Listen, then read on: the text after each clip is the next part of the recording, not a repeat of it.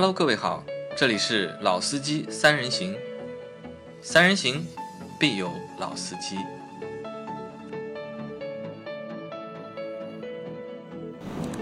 Hello，大家好，欢迎收听《老司机三人行》，我是杨磊。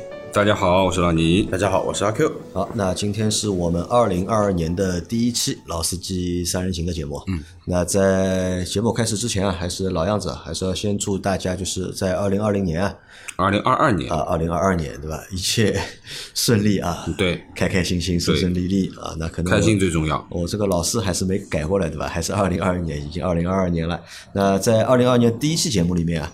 我们会和大家来聊一台新车吧。那其实，在一月份元旦的这几天啊，就上的新车还蛮多的嘛。三十一号发的，呃，吉利的帝豪 L。嗯啊，那我们在这个新车节目里面会和大家聊一下吉利的帝豪 A 二，也会和大家去聊一下在元旦晚上发的那个奥迪的 A 7 L 的二点零 T 的。那个版本，嗯，好吧，那这一集呢，先和大家聊聊吉利的帝豪 L。那聊帝豪 L 之前啊，我们先聊这个事情啊，自主品牌的轿车啊，你们觉得在二零二一年里面，给你们有哪些车是留下印象的？在二零二一年里面，自主品牌的轿车有哪几台车你们留下印象？我只有一款车印象很深，我知道那一款，呃，是引爆，引爆，对吧？引爆，引爆这个车印象太深了。为什么引爆可以让你留下呃比较深的印象？我操，到下半年这个风向变了，对吧？秒天秒地秒思域，然后秒 AMG 宝秒宝马 M，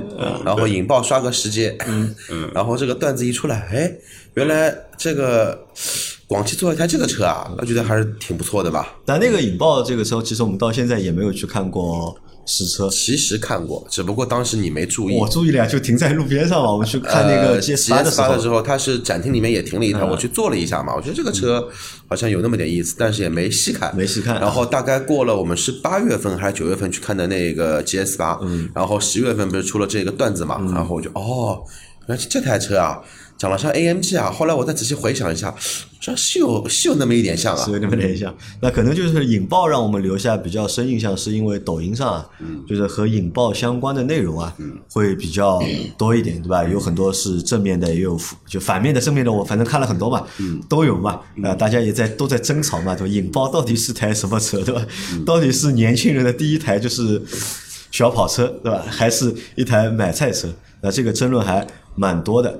那老倪有印象吧？就是有其他的小除了引爆之外，自主品牌的轿车在二零二一年里面让你能够留下印象。自主品牌的轿车，我们说家用等级的，其实就这么几台车嘛。嗯、比较亮眼的，应该其实还是新锐和那个嘛，新锐二和逸动。逸动啊，就这个是这两个是在印象当中有的，因为我们每个月在做一些这个这个销量排行的时候，基本上这两个名字都是能够上榜的，起码起码就是。前有的时候前十，有的时候前二十，对吧？那么基本上是 OK 的。那么另外呢，就是说，当然，其实我呃对于这两个车，其实原来不太关注，不太关注。但是因为一直上榜嘛，那也要稍微留心一下去看一下。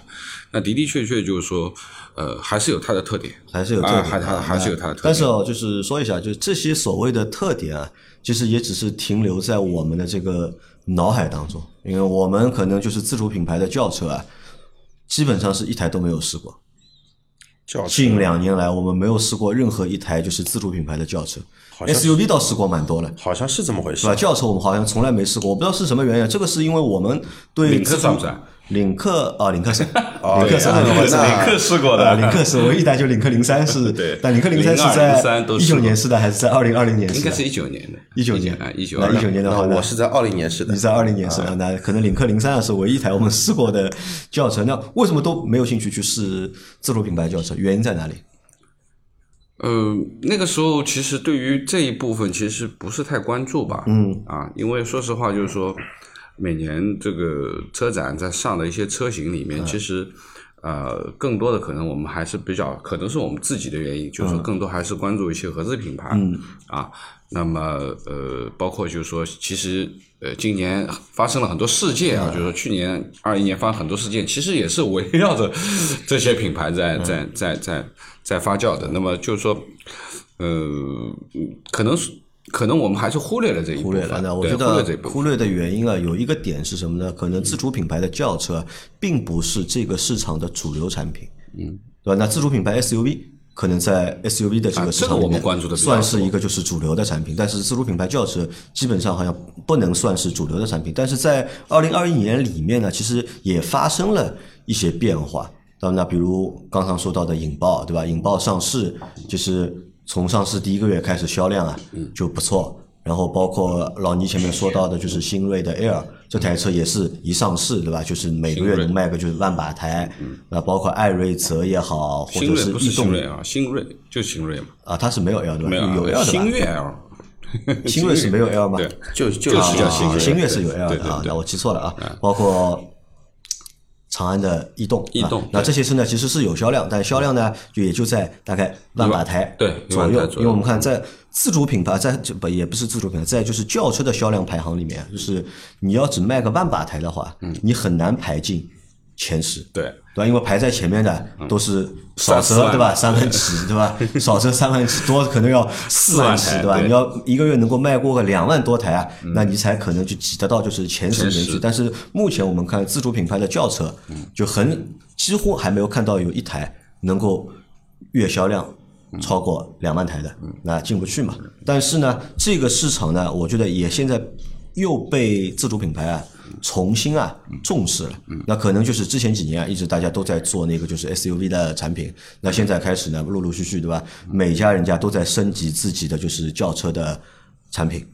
那我们今天要聊的车台呢，就是帝豪的 L。那帝豪 L 其实对吉利来说算是一个新产品，只是用了一个就是老产品的名字，对吧？加了一个 L。那当时我这台车我是没有印象的，只是我们在上个星期做直播的时候啊，我记得有两场直播，嗯，都有人问问到我们，对吧？帝豪 L 这个车怎么样？那当时呢，我不知道这个车到底怎么样。嗯，后来呢，就是就特地去网上看了一下这个车怎么样。那看完之后呢，第一个感觉是什么呢？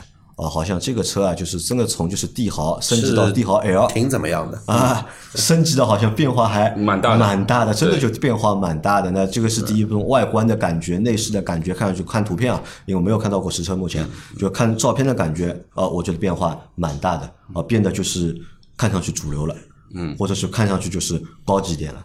那这是第一个感觉，第二个感觉呢，就是因为我是看他们官网嘛，因为我比较喜欢看就是就是那些品牌的官网，去官网上面去看他们的产品介绍，因为官网的产品介绍都是经过包装的嘛，啊，都是主机厂自己吹的嘛，这个车什么优点什么优点，他都帮你罗列了嘛，就你去直接去看对吧？看他怎么吹的，然后看一下，哎，他吹的和你想象当中的和你的判断到底符合不符合？那我当时看那个官网上面他是怎么说的呢？他说帝豪 L 这台车啊，注重的就是什么呢？配置。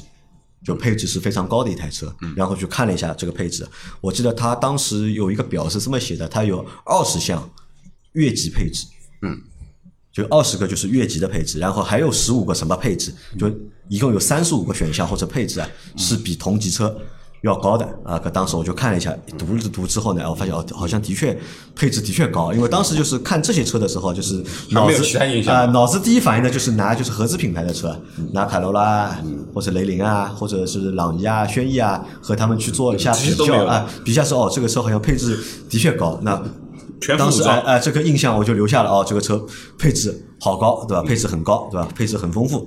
那今天在录节目之前，对吧？那我和老倪说，哎，我们今天要录那个帝豪 L，嗯，那老倪说这个车没感觉，没感觉啊没一点感觉都没有，没有印象。我说哦，这个车不一样，这个车配置高，对吧？然后老倪呢风轻云淡的就说了一句：“配置真的高吗？”你把自主品牌轿车拉出来，主流的那几个。啊主流拉出来，大家比一比，来看一看这台车的配置到底高不高。啊，那我就把我们后来就选了选了五台车嘛，选了五台车和帝豪 L 去做对比啊，然后去就这个价位段的啊，就是说，呃，前面因为杨磊在说要做帝豪的这个节目，因为帝豪自从上次直播说的那以后，其实稍微看了一下，然后哎，偶然的机会上，我在路上还见了一辆，呃啊见了吗？哎，我见了一辆了，我以前我我好像见到一辆。现在这个车应该也是老款的，呃应该没这个车刚发，因为我估计还没开始交付了，对，没上牌的，见的。没上牌的，可能是。要么是四 S 店的试有可能有可能，我见了一辆，哎，我觉得还像那么回事，还像那么回事。因为内饰也没看嘛，那后来呃也稍微重新关注了一下。那么对于配置这一块的东西，其实杨磊在说做这个车的这个想法，其实是这台车好像蛮香的，对吧？那么其实我对于自主品牌车，就是说，特别是在十万元这个价位的车，其实我一直认为配置都蛮高的，都蛮高。哎，就是我没有看这车，但是我知道这个配置一定是比常规的我们说熟知的什么朗逸啊等等这些比合资品牌的车啊要高很多，配置要高。嗯，所以呢，就是说，呃嗯，杨磊说把车拉出来，我们稍微过一遍吧。那我们就挑了这几台车嘛，对吧？挑了这个广汽的一台车啊啊呃也是火的，就是阿 Q 前面讲的引爆，广汽的引爆，然后挑了长安的逸动，对吧？逸逸动也是一万多台的量的啊。然后挑了奇瑞的这个艾瑞泽五 Plus，然后挑了这个这个秦 Pro 啊。然后再加上名爵，名爵，名爵六啊，名爵的六，我们没有选名爵五，名爵五要比它小一点，对，因为名爵六的尺寸呢和帝豪 L 啊更接近，那所以我们选了名爵六啊，但名爵五的话，其实销量啊。要比名爵六啊要好，要好一点，对，而且比它便宜多了。啊，名爵五的话就大概九万九买个顶配？每个月销量能够有个八千台到一万台之间。嗯那你看，我们选的就是在我们选的这就是五台车里面，除了秦 Pro 的这个燃油版，卖的量稍微少一点，因为现在买琴的用户啊，基本是很多都会买它混动的版本，买买它纯油版本人相对少，那这个销量它算是低的。那其他几台车的销量呢，其实都不低，对吧？一个月都能够有。有个就是 七千台到一万台之间的一个销量，那这个数据呢，对目前的就是自主品牌 A 级轿车来说，算是一个不错的销量。嗯，好吧，那我们呢现在来横向对比一下，就看一下这这六台车之间啊，就是各个纬度里面谁会更强一点啊？我们先来看一下车身尺寸吧。尺寸的话，谁最长？呃，帝豪 L 是四七三五，对吧？对，最长的是秦嘛，秦是四七六五，四七六四七六五。对啊，你看大家都差不多，都是在四米七左右，除了艾瑞泽稍微短了点，四六八零啊。呃，老聂，你觉得作为一台 A 级车，四米七这个尺寸啊，标准够不够？我觉得是标准尺寸，紧凑级差不多，可以了啊。当然就是说，呃呃，把这个话往前翻些年数的话，四米七是一台大车的标准了，对吧？阿 Q，这个原来是一个标准中级车的一个一个标准的，现在已经完全降成紧凑级了，对吧？那么包括现在的有一些这个 A 加级的都要比它还要再大啊。那我觉得就是主流标准吧，差不多就是在四米六到四米七之间，我觉得这个是一个。呃，标准的一个尺寸，啊标准的尺寸啊，然后再看一下宽度啊，宽度的话是引爆最宽啊，幺八啊五零幺八五零，然后在这六台车里面啊，就是反而帝豪 L 的这个宽度啊是最小的，幺八幺五幺八幺五。哎，你们觉得在这种级别的就是轿车上面，A 级轿车上面，宽度重不重要？我宽度会对这台车外观的这个美感影响大不大？呃，我觉得。没有太多，没有太多啊，没有太多的。啊，因为呃，这几台车里面其实呢，就是说呃，引爆是它主打运动嘛，前面还可以讲了，秒天秒地秒思域啊，那么它稍微宽一点，那也正常可以理解啊。那么其实这些台车，其实说实话，从这个宽度上看，其实也就差不多，也就差了一米八以上啊，差了十毫米左右，就基本上就差个十毫米啊，幺八幺五啊，幺八二五啊，幺八幺零啊，幺八二零啊，就这样子，基本上是十到二十的这个宽度上的差啊。那么其实作为一台家用车，其实。哎，我觉得没必要搞那么快。而且你看，从这个就是外观尺寸的设计上面来看啊，就是帝豪 L 这台车啊，它定位也比较清晰啊。嗯。那它就是定位于就是就是一台家用家用普通的对买菜车，对吧？它也不和你去强调什么就是年轻用户啊、运动啊，就不和你搞这些东西。吉利好像强调年轻的用户都在领都在领克都在领克那里啊。所以说，吉利的车你去看，无论是星越那个轿跑的 SUV 和那个。领克的零五 G 比这个外观就是还是不一样啊，还是完全不一样。反正我看了一下，反正这所有车都比我车大，比我车宽，都比你车大。我车才四米零四六二二，才四米六，嗯，四米六出头一点点。嗯，那可能这个是什么？这个就是自主品牌 A 级轿车啊，他们在做什么呢？就是他们做的尺寸啊，都想比合资品牌的，嗯，想比他们大一点，标准的，或者和他们要去接近，对吧？在尺寸上面，在外观尺寸上面要有一个领先，对吧？因为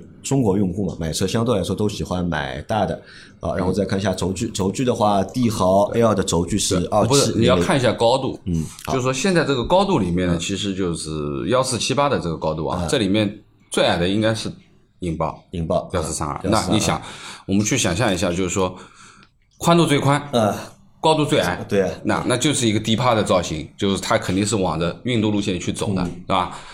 那么这里面因为看不到前轮距和后轮距，原则上它应该也比其他的要稍微宽一点点，嗯啊。那么这个上面其实就是说，呃，幺幺四七八，呃，也是这几台车里嗯面看上去高度上面啊中等吧，中等啊啊，，排在叫第三中等的啊中等的一个一个一个标准。那么轴距呢，看上去是二七零零的标准，对吧？现在基本上紧凑级就是二七零零，差不多起了，基本上都是这样子。那么中规中矩吧，我觉得啊，中规中矩啊，中规中矩，那这个尺寸是很正常的一个尺寸，对吧？好，那我们再往下走啊。然后车型的话，大家都是三厢车嘛，三厢车除了 MG 六，它算是一个掀背的一个造型，对啊，不算三厢。嗯，啊，那再往下走，我们看一下。油箱它最大。啊，油箱它最大哎啊，55五十五，我们哎，为什么它的油箱最大？阿哥，这个要么发动机比较老，啊油耗比较油耗比较高，多备两升油，多备两升油多备比别人的话，你看啊，你同样比那个引爆的话要多备八升油呢，引爆只有四十七升嘛，多开个八十公里吧。啊，多开个八十公里。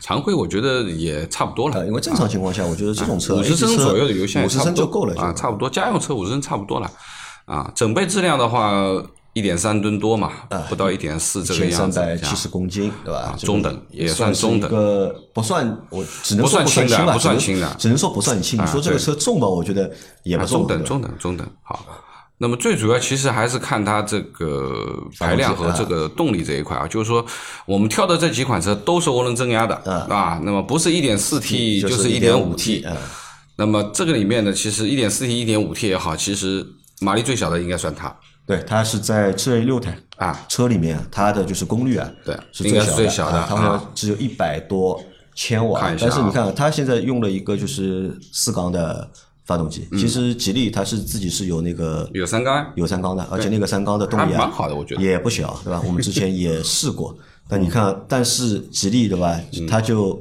很聪明，对吧？它就很聪明，对吧？在这个产品上面，它不去放它的三缸发动机，哪怕这个发动机的动力比较弱，嗯。它也不放，它也不换，嗯。其实我认为这个是个好事情。好事情，嗯，为什么说好事情？因为十万块钱左右的一个消费群体的一个用户啊，我认为如果是呃十年前的我要选个车，可能更多的考虑是什么呢？因为第一台车嘛，我更加会考虑的是皮实耐操，嗯稳定可靠等等到我要换到第二台车的时候，哦，因为我有第一台车的一个积累，我会去倾向性的去选择一些更加适合我的车。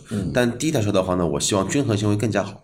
嗯不要有，就是不一定要有优点，但也不希望它有缺点，对，这也就是为什么朗逸啊、卡罗拉这种车卖的很好的一个很大的一个原因在就。短板比较小，对，相对稳定可靠吧，对吧？看就是，然后再往下走的话，看一下这个是什么啊？功率啊，马力的话，它最小最小了。它只有一百四呃，帝豪一百四十一马力，只有一百四十一匹的马力，然后马力最大的应该是 MG 六啊，MG 六有一百八十81匹匹啊。马力啊，一百三十三千瓦的这个功率啊，嗯。啊，然后这是是一点五 T 的应该。一百三十三千瓦，现在已经是很厉害的了对，很厉害，对啊，因为现在有很多两点零的低功都没有到这个这个标准啊，两点零的低功都没到这个标准。那扭矩的话，它也是最小，它只有二百啊，它不算最小，扭矩它是艾瑞二百三十五差不多的差不多扭矩，230然后艾瑞泽五 Plus 是二百三30对吧？对它是算倒数第二名啊。MG 六厉害，MG 六有二百八八十五牛米啊？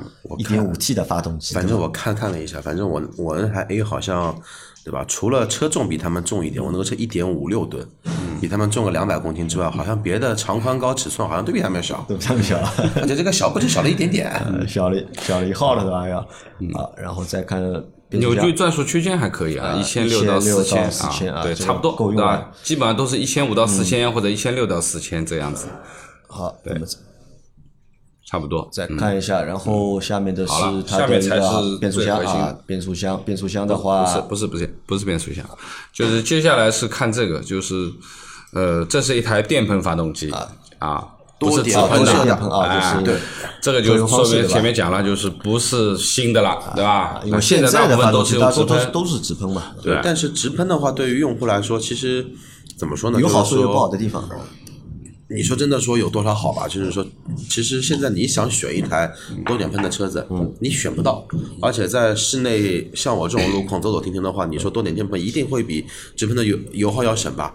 也不见得，反正也就差零点五理升理。论上是更省油一点。理论上，理论上这个理这这个理论了很很理论了已经，对吧？所以说，你看那个艾瑞泽五也好看奇瑞帝豪也好，我认为是比较明智的一个选择，而且它发动机都是都是铸铁的嘛，不需要太先进的一个东西，也不需要太过于轻量化。可以用九十二号油对啊，相对可靠性、稳定性会比较好，也比较成熟了这些技术。然后的意思就是在这个级别的就车上嘛，就发动机的就是成本不要过高，不要过高，然后更加去做一些多点电喷，嗯，因为电喷的好处是什么呢？你用户的日后的保养费用会降低很多，嗯，你洗积碳也好，火花塞的换的频率也好，会低很多很多。对所以说这个就是提高客户的一个满意度嘛。日常维护，这个是聪明的地方，对吧？好，啊然后我再往上看变速箱，变速箱的话，变速箱在下面。变速箱在下面啊 CVT 这个是个 CVT 啊，对，其实里面只有两款车用 CVT 嘛，艾瑞泽跟帝豪嘛，就说明这两个还是老的。那一是老，那我觉得一是老，二是什么呢？二是也，我觉得也也又是一个聪明的地方，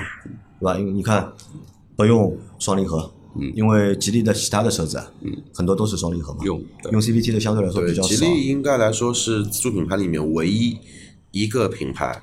双离合、CVT、A7 自动变速箱啊都有。加手动挡都有，它除了手动挡做的不好之外，别的好像 都还可以，都还可以。都还可以。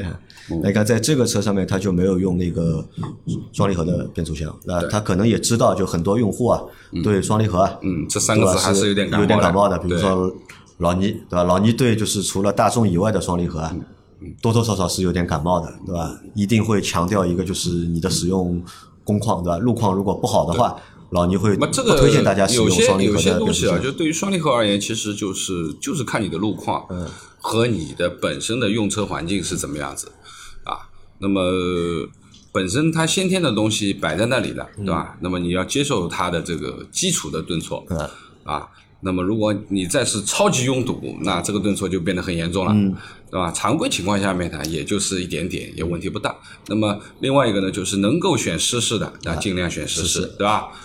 啊，但是在帝豪 L 这台车上，它选了一个 CVT 的 CVT 变速箱。啊这个变速箱，我觉得用在它这个发动机上面，绰绰有余。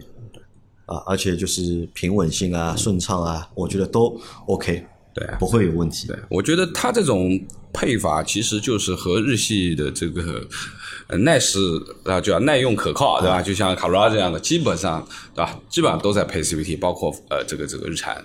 那么这个没什么太多的毛病，对吧？没什么太多的毛病。我觉得十万元左右的这个家用基础的一台车，我觉得啊。维护稳定是第一要素，因为它现在走的这个路线，包括它的动力也好，啊，它也不是走运动取向，对吧？那么，呃，我觉得这个没毛病，对吧？一个电喷配一个 CVT，、啊，从外观尺寸到动力总成的这个配置，对一看就吧，就是一套就是基础的东西很保守的配置。对，那这个保守放在这个就是价格区间里面，放在这个就市场里面，我觉得是可靠，还蛮对的，啊挺好其实还蛮对的。对阿 Q 同意我这个说法吧？同意，对，好因为这种其实双离合啊，加这个缸内直喷啊，它总的一个动力单元的一个成本一定会比这个用老的铸铁发动机加 CVT 来成本要高。但是你得到的东西的话呢，也是什么呢？也是有利有弊，而且我认为是弊大于利的。弊大于利。啊对你除了像这种引引爆这种，就是说那个跟 AMG 对齐的这种性能车之外，我觉得别的车用个 CVT 也好，用个 AT 也好，远比你去不是性能车，是性能取向的车，不能叫性能车，对不对？我觉得都还怎么说呢？就是说皮实耐用还是最基本的一个诉求。好，再看看悬挂的类型吧，前悬都是麦弗逊，啊？那么后悬呢这个是标准配置了，扭力梁，扭力梁啊，除了引爆和 MG 六是运动取向的，它是一个独立悬挂多连杆的，对吧？两两两台性性能车嘛，对，其他的像逸动啊，这个包括这个这个这个秦 Pro 啊、艾瑞泽啊这些，基本上都是扭力梁，我觉得啊没什么问题啊，是吧？在这个价位段用扭力梁，我觉得也无可厚非。挺好而且你看呀，两台那个一个引爆，一个那个 MG 六，一个是秒天秒地秒思域，一个是追追高铁，嗯，配了后独立悬挂之外的话呢，还配了一个十八寸的轮毂。对别的话呢，因为都是十七的，还是更加的话什么呢？轮胎厚一些，车内的舒适感会更好一些。对，然后这个轮胎更换的成本啊相对来说也不会太高，而且你明显看一下，就是说从轮胎的规格来说，除了十七、十八以外的话，你像应该只有那个二二二五的轮胎只用在了引爆和 MG 的六上面，别的话都是二零五、二幺五，就这种相对来说比较一一条轮胎可能说也就四五百块钱，嗯四条轮胎也就两千来块钱，这个成本要低很多。我觉得十七寸够了，家用车。17寸够了啊，十七寸肯定够。但实习生的话，我觉得够是肯定够，但无非就是在外观上面啊，对吧？因为轮胎大一点或者轮毂大一点，这个车啊会更好看一点嘛啊，。车本身也不大嘛，啊，那这个是轮胎啊，再往下走，安全气囊的话，安全配置这个大家都有啊，都一样。除了除了轻侧 Pro，侧气囊加头部气帘，这个是标配。除了轻 Pro 比较有吝啬一明显的劣劣势之外啊这是，标配这个就有点不太地道。这是标配。好，当然，就是说我们比的这五款车型都是拿最高最高配来啊，都是顶配啊，都是顶配。但是他们的最低配气囊一样的会减少，因为我看到资料写的是 D 号 L 的至尊版跟它的下面一个配置的话差一万块钱，第一项选项就就是什么呢？气囊，嗯，对，这个挺恶心的，真的是真的挺恶心的。我觉得这个东西应该作为主流的标配，啊，因为那这点我我觉得从安全的角度上要向谁啊？要向丰田去学习，对吧？其他的配置不一定，不管低配高配但是安全配置对对吧？就比如说这种安全气囊对吧？不管低配还是高配对吧？他们都是统一的。对啊，我觉得这个要说一下，所以我觉得可能还是什么成本的关系，嗯，对吧？气囊还是蛮贵的，哎，不贵的，不贵的，这个没多少钱呢。那个主机厂的采购下的气囊的成本远比我们想象中的售后的成本要低个大概说五倍说的很谦虚了，甚至于说能低一个差不多八倍到十倍这样子。一个气囊卖一万的年代早就过了。已经过了。如果真的说一个气囊卖一万，你看帝豪这个车卖多少钱？卖十一万，它气囊有七个，再气气囊就七万没了。嗯，不可能的呀啊。这个它这个七个气囊有有个多少钱？一个气囊有七百，七个气囊有七千，算很高了已经。好，再往下看，胎压显示大家都有、啊，都是有的。除了秦是胎压报警，对。那其他五台车都是胎压显示示啊对，这个 OK。好，然后然后所有的主流的安全配置基本上都是标配的啊。啊，包括的潜力啊等等，对。吧？对，制动力分配对吧？刹车啊辅助这些对。牵引力控制，这是标配，这是标配。然后车身稳定控制啊，这个都有啊，这个大家都有。啊，然后还有什么？就是并线辅助啊，并这个线辅助的话是增加的啦。增加的并线辅助的话是引爆油，然后艾瑞泽有无有，对吧？名爵六有，名爵六有然后对帝豪 L 是没有的。剩下的其实就是杨磊前面所说的啊，高配置里面的基础的，对吧？车道偏离啊，车道保持啊。道路交通识别，哎，比我那个高级啊！我们没就道路交通识别的，对吧？主动刹车呀，主动安全呀。那么说实话，这个算是 L 二级别的，就是驾驶辅助的系统功能了。对了，那么那么我们去想一想啊，上面呢是全有的。呃，其实这个其实也要称赞一下我们说自主品牌啊，就是说其实这些配置的话，其实如果你要上到合资品牌的话，那这个就高了，对吧？没有想到我那很多台小北奔了，对吧？有摄像头，有 ACC 雷达，但是什么道路对吧呃功 功能没有功能都没有。OK，好吧，那么这个我觉得呃，这样一看啊，基本上是主流的配置，像艾瑞泽对吧？像引爆对吧？像 MG 都是标配的，对吧？除了秦啊差一点，因为秦呢，它有其他版本的车型了，对对。所以它那些功能好的功能都在它那个就混动的版本身上，对。它燃油版呢就没有了，就。啊，逸动也稍微弱一点，就车道保持什么没有，到交交通识别没有啊。那么这也是前面所说的，啊，再往下看啊，要就是死了辅助360的全景影像都有了。啊。倒车雷达大家都有啊，引爆的话还有前雷达啊，呃，引爆还有前雷达，其他都是后雷达唯一一款有前雷达的车。三六零的全车影像都有，啊全景影像三六零啊。全有啊。然哎，后那个我觉得吉利那个吉三六零利还有全景还挺好的。它一有个全，它还有那个了，它还有个底盘透底盘视，透视它还有个底五百四十度的，就是底盘透视的那个功能。对，啊，然后看一下自适应巡航，全速段的全自适应啊巡航现，在大家都有啊，自适应巡航啊。你看啊，真高级啊！这个功能，我的两台车、三台车上没有台车有 自适应巡航功能啊。但除了秦 Pro 没有是全速的其他都有自适应巡航，引爆是自适应巡航，呃，其他的逸动、对艾瑞泽也是全速的，呃。Pro 没有，秦 Pro 没有，还有那个名爵也有啊，也有啊。那这个功能很全啊，驾驶模式啊，大家都差不多，差不多啊运动经济标准经济标准这个都差不多。啊然后发动机启停啊，这个机类功能的话，也只有艾瑞泽啊，不是艾瑞泽，逸动，逸动有，其他我觉得发动机启停这个功能，说实话真的是鸡肋鸡肋。这个鸡肋，然后 Auto Hold 的话，自动驻车的话，呃，除了逸动没有，其他的都有。呃，这个我觉得不应该没有，这个功能我觉得还蛮实用的一个功能。然后上坡辅助啊，这个大家都是有标配对这个都是标配。天窗的话，小天窗，也都有，但是逸动呢是全景天窗，，嗯，哎，这个这个东西我就要说说说两句了。这种全景天窗，你叫我说啊，没意义的，没意义。对吧？你一个单天窗说了稍微大那么一点，对吧？能开的就够了，其实。而且特级车顶的话，天窗因为很多的品牌，它的那个遮阳帘，这个有跟没甚至没区别是有的，甚至于连给都不给你。你要这个玻璃的成本肯定比铁皮的成本来的要高啊。啊，继续轮毂啊，大家都是铝合金的啊，这个没问题哈。来了，来了个高级配置，有感应的后备箱箱，对吧啊？那帝豪 L 是有的，然后引爆的顶配也有，和逸动的长安逸动也有啊。那你看阿贵前面在吐槽对吧？觉得就是 A 级车上面没有必要有这种功能啊，不是，我刚刚吐槽是电动后备箱啊，电动后备箱，但是我看了一下，这个不是感应后备箱，应该不是电动后后备箱。呃也也是电动，不是的，呃不是啊不是的，不是不是不是嗯它只如果是抬起一个说是一脚踢嘛就。对，如果是呃没有，如果说是那个哦一脚踢是有的，如如果说一脚踢它踢好之后，它不它它不是完全全打开的，只是开个口。对那啊，不是有电动后备箱啊。没用的吧？啊，这个要配就是电动后备箱啊才有用。啊，它是 它只是自动开的吧，不会自动升啊。对因为我看到那个引爆不是带蓝牙钥匙嘛，有可能是你车到你的那个蓝牙钥匙离后门离后备箱比较近，它就会弹开，或者说你脚踢脚它也会开。但你少了两个电动液液压杆的话，这个功能你最终还是要去手去拉的嘛。嗯，好的这种钱就可以省下来了嘛。对的，好，那这个是一个也算是一个鸡肋功能啊，没有用啊。然后发动机电子防盗啊，那这个大家都有，对吧？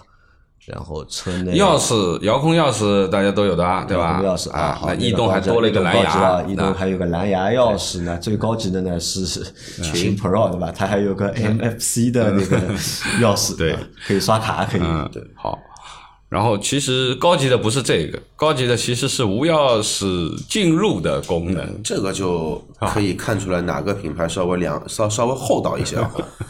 艾瑞泽和帝豪，嗯，一个是前排，一个更加吝啬，只有驾驶员这一扇门，对，然后就有点像后装的。然后那个 MG 六也是只有前排，前排。对。啊哦那个引爆的话是全车嘛？对，易爆也是只有驾驶员一个位的，这个就有点有有点像什么感觉啊？就是你去四 S 店四 S 店要强奸你一个装潢包，你去奥迪里面对吧？他说我里面包含无钥匙进入的啊，你买完了，你去拉后门，怎么打不开的啦？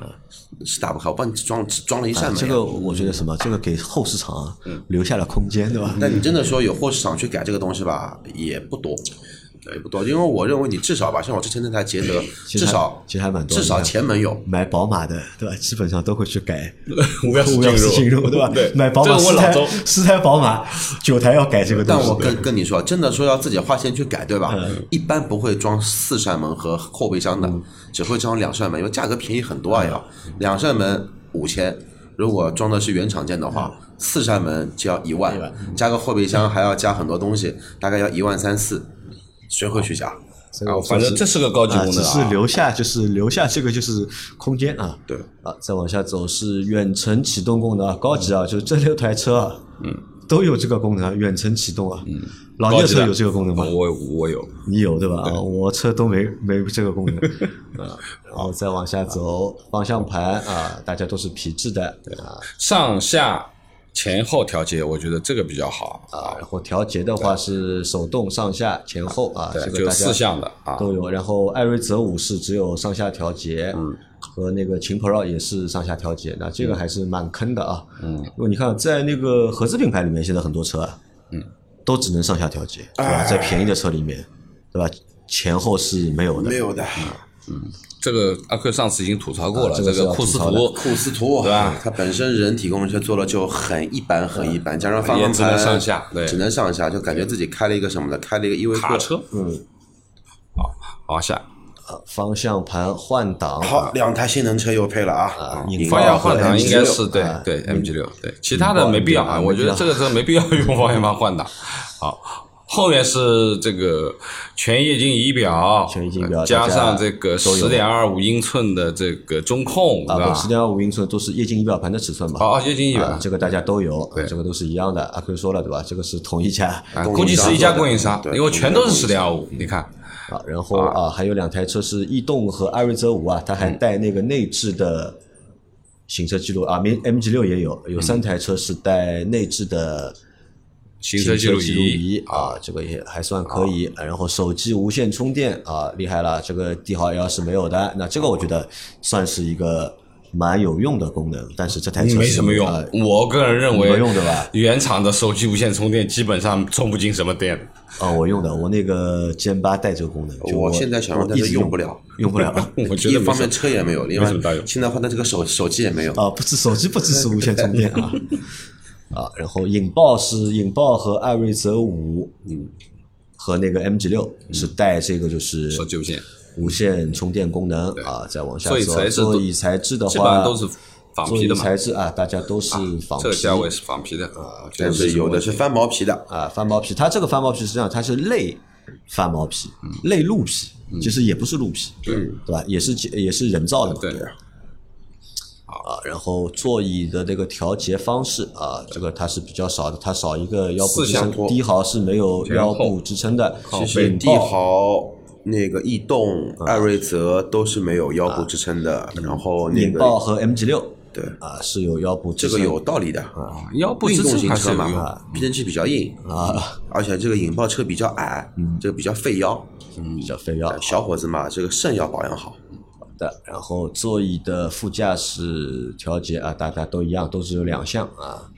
然后主驾驶电动调节，嗯，主副驾驶啊，那这个比较好，引爆好像功能全一点，引驾驶一个副副驾驶也是电动的，其他的副驾驶都是手动，嗯啊，然后再往下走是前排的这个座椅功能啊，嗯，加热啊，座椅加热有用有用，帝豪 L 有座椅加热，引爆也有，艾瑞泽五也有，除了逸动没有，别的都有啊大。家都有除了逸动和秦没有。秦没有，其他都有。秦好像是最低的，感觉这个配置里然后还有一个电动座椅记忆功能，这个啊，引这个爆也有。这个是个好东西。嗯，为什么说这个是好东西？我换了这么多台车，没有一台车带，啊，而且这个东西确实挺有用的，特别是两个人偶尔要换来换换一辆车车的话，嗯就明显就开别克比较好，因为它有两组记忆嘛。嗯，奔 奔驰就不行啊。我好像从来没用没用过是吧 我从来没用过这个功能，但我觉得引爆需要用这个功能，为什么呢？可能引爆这个车对吧？呃，你开出去之后啊，别人都想，哎，你这个什么车，让我试一下，对吧？这个要试，那个要试，对吧？这个座椅啊，调来调去，对吧？很烦的你帮你设置一下。嗯。啊，这个是座椅啊，但是在座椅里面，我看到就是帝豪 L 的那个就是官网上面，它有一个这样的东西啊，就是有一个认证，人体工程学也有一个认证的，他们好像去拿了一个什么人体工程学的一个呃，认证。有的那个别克的君威的 GS 不是带了那个 GEA 不要叫，是那个欧洲脊柱协会的一个认证，但是人体工程学的这个认证我不知道是我在那个它的官网上看到有，而且还有个搞笑的点是什么？它不是有那个座椅加热嘛？嗯，它那个座椅加热呢是背部也有，嗯，然后背部的那个座椅加热它还有讲究，嗯，它那个发热点啊，嗯，是根据人的这个穴位分布来的，对吧？能够做的是同一个人吗？给你能给你穴位加热高矮胖瘦穴位能一样啊，吗？我的坐姿跟姚磊的坐坐姿这个穴位是不对的啊。不对的啊。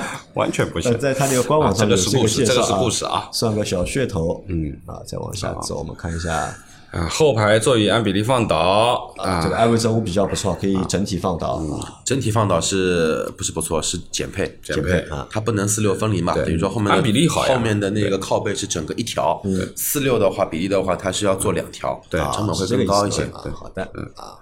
然后这个呢，其实呢，就比日系有些好了，有些日系是不能放倒的，就完全做死。日系基本上都可以放，就是三厢车不卡罗拉能放。好像不行，卡罗拉好像不行卡卡罗拉行有吗？行，现在现在不行的话，相反是什么呢？是一些德系的高端品牌都不行，嗯，都减掉了。呃，没必要呀，其实。哦，有的时候高端的车型，我觉得你我没必要这我觉得个东西可以我我觉得这个比例放倒是有用的，有用的。就是你有的时候装一些稍微长一点的东西，那你就可以直接通到后备箱，是有用的。那因为在欧洲还有一种车型嘛，叫旅行车啊叫瓦罐嘛，对吧？人家想过了嘛，对吧？啊，我们再往下看啊，呃，前后中央扶手啊，这个大家都有啊。然后你看，在这个 A 级车上面，自主品牌这六台后排都有那个中央扶手啊，都可以放下来。后排杯架这都标配，对但。是合资品牌的很多的 A 级车啊，第二排是没有中央扶手的，你没有就那个东西是翻不下来的嘛。现在好像也少，大部分都可以的，应该。然后再看中中控屏啊，十二点三啊，哦这个好像大一点啊它是最大的啊这个比总算找到一个选项，它是最高的了，十二点三英寸，其他都是十点二五英寸，对，十点二五，十还有点十点一，供应商都一家的。啊然后卫星导航系统导航、路况、路况都有啊，蓝牙车载电话，这个也都有啊，然后手配置机是可以的啊映射手机的映射的话，它没有啊，它是没有的。但是逸动和那个艾瑞泽五是有这是有的，个支持那个 CarPlay 和那个 CarLife 双 C 的，嗯，啊，然后再往下走，语音识别系统，哎，大家也都有，对吧？多媒体系统的管理、导航、电话、空调、天窗啊，这个都 OK。就吉利的这个这套语音还是可以的，手势控制啊，引爆还有手势控制和面部识别这个挺牛逼的啊，，这个高级的嘛。嗯。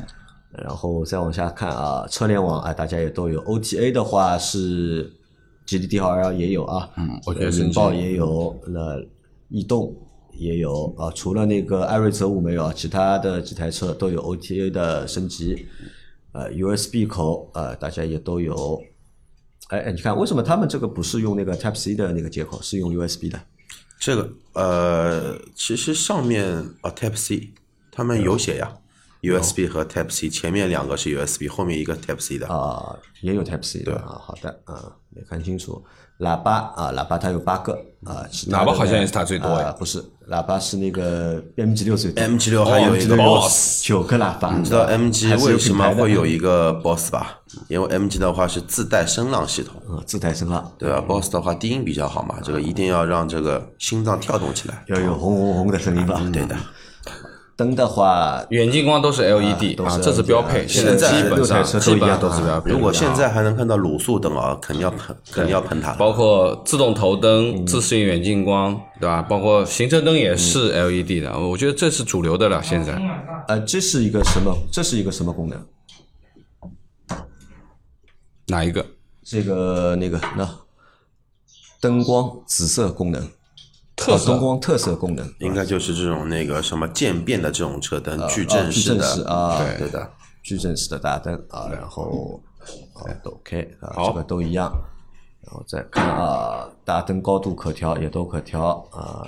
延时关闭，关闭？就伴你回家了。啊。然后氛围灯，氛围灯没有的话氛围灯没有氛围灯引爆是有的，三十二色，艾瑞泽五也有啊，六十四色啊。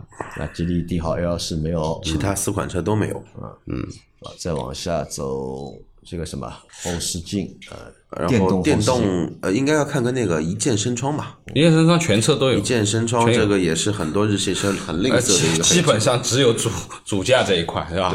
嗯，所以还是看我们自主品牌这个配置是比较良心的。比较良心对啊。然后那个电动折叠的后视镜啊，六台车都有啊，这六台车后视镜加热也都有啊，折叠加热那个引爆的功能最多啊。还带了锁车折叠、倒车自动下翻，还有一个后视镜记忆功能。嗯嗯，好像好像感觉引爆配置最高啊，啊。引爆配置最高。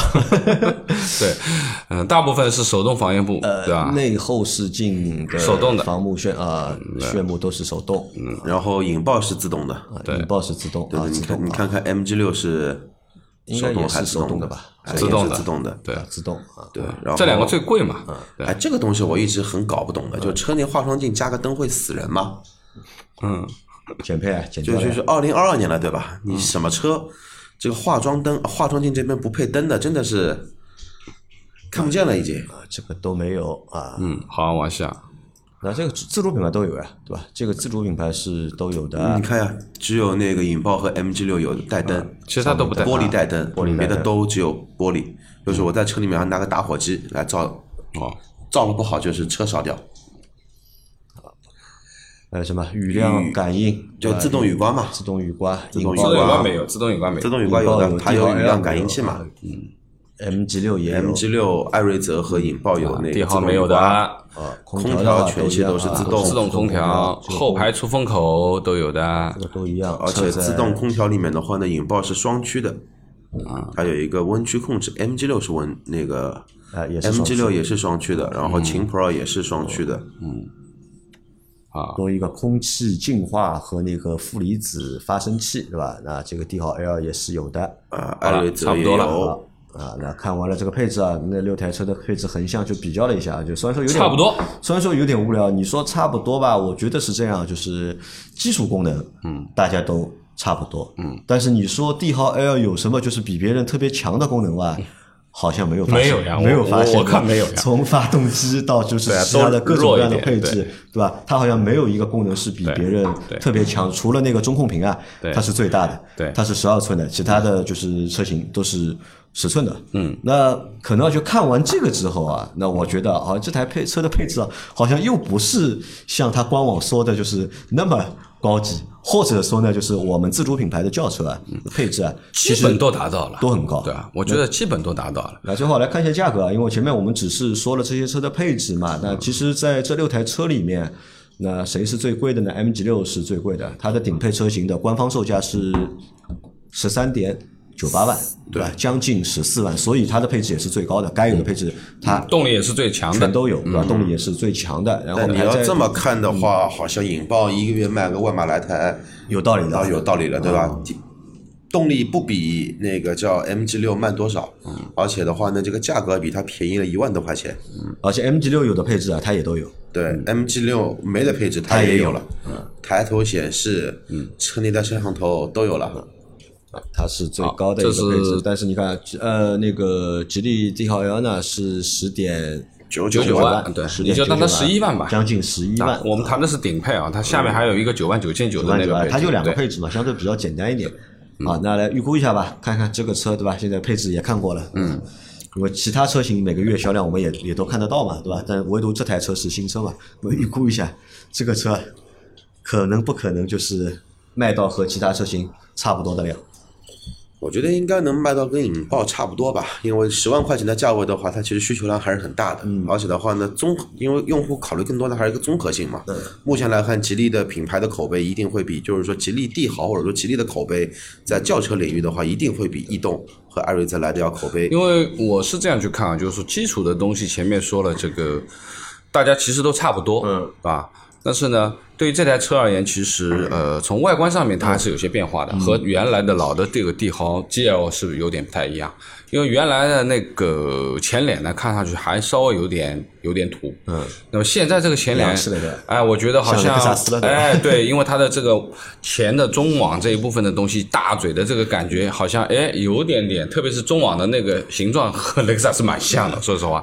那么我觉得前脸比较好看，那其实尾巴比较平一般，我觉得尾巴比较一般，就前脸是好看的，对吧？那么另外说的就是，其实还是杨磊前面说到了，它的软包达到了百分之九十，嗯，啊，就我们不说它材质部分的东西，对吧？因为这个价位摆在这里的，你要让它用到什么怎么好的啊所有的质也材质都是不存在人造的都是人造的那么，但是最基本的，其实现在一些这种呃人造革啊，我们说的超纤皮也好，其实手感上面还是不错的，还蛮细腻的啊。那么包括就是说，它里面还有一个蓝色的一个一个配饰的一个颜色，就是拼色的一个颜色。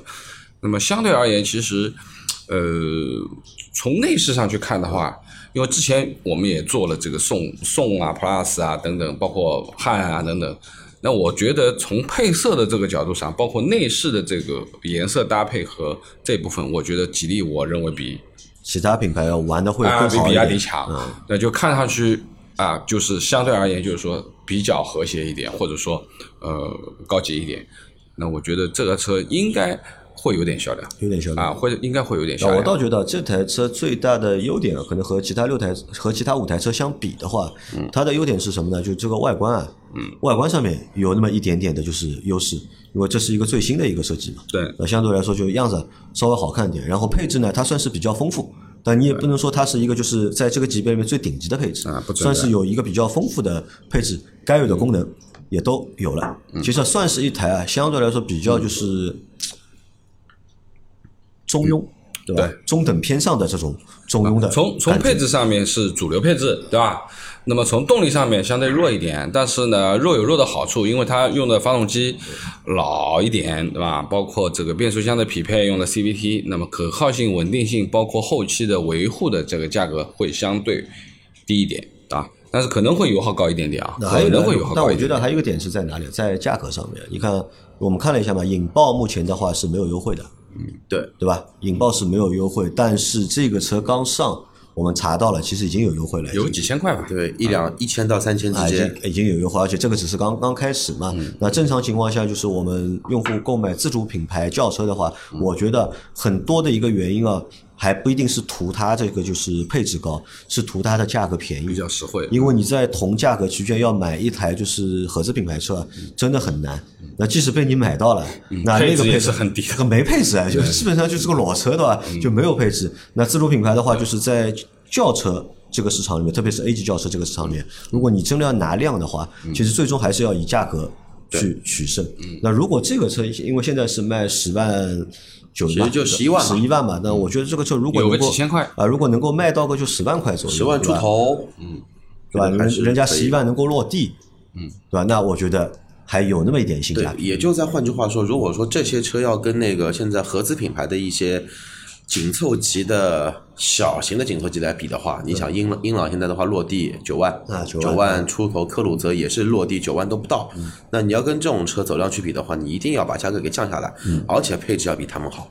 嗯，就我觉得这个东西啊，主打的还是价格，对吧？配置什么都是天头，嗯，对吧？因为我觉得现在还不是所有的用户都是会冲着配置啊去买车的，大家其实还是冲着品牌、冲着价格去选择这个车。我觉得价格的因素决定了它最终的量，嗯。好啊，好吧，反正等这个车有试驾车了之后啊，我们会去试一下。四 S 店去试一下，看一下这台车开起来的感觉，嗯，那么到底嗯。怎么样？好的。反正我们在今年的节目里面，我想了一下，因为我们在二零二二年里面，我们会增加很多的就是视频的内容嘛。那在这些视频内容车型的选择上面，我们会更多的去选择自主品牌的车型，然后呢，也会去多选一些我们在之前几年被我们忽略的车型，嗯。好吧，这个也算对我们的这个就认知啊去做一个补充，也带着大家去开开眼，好的看一下你可能平时不太会在意的那些车。嗯，啊，那今天的这期节目我们就先到这里，感谢大家的收听，我们下期再见，拜拜。拜拜。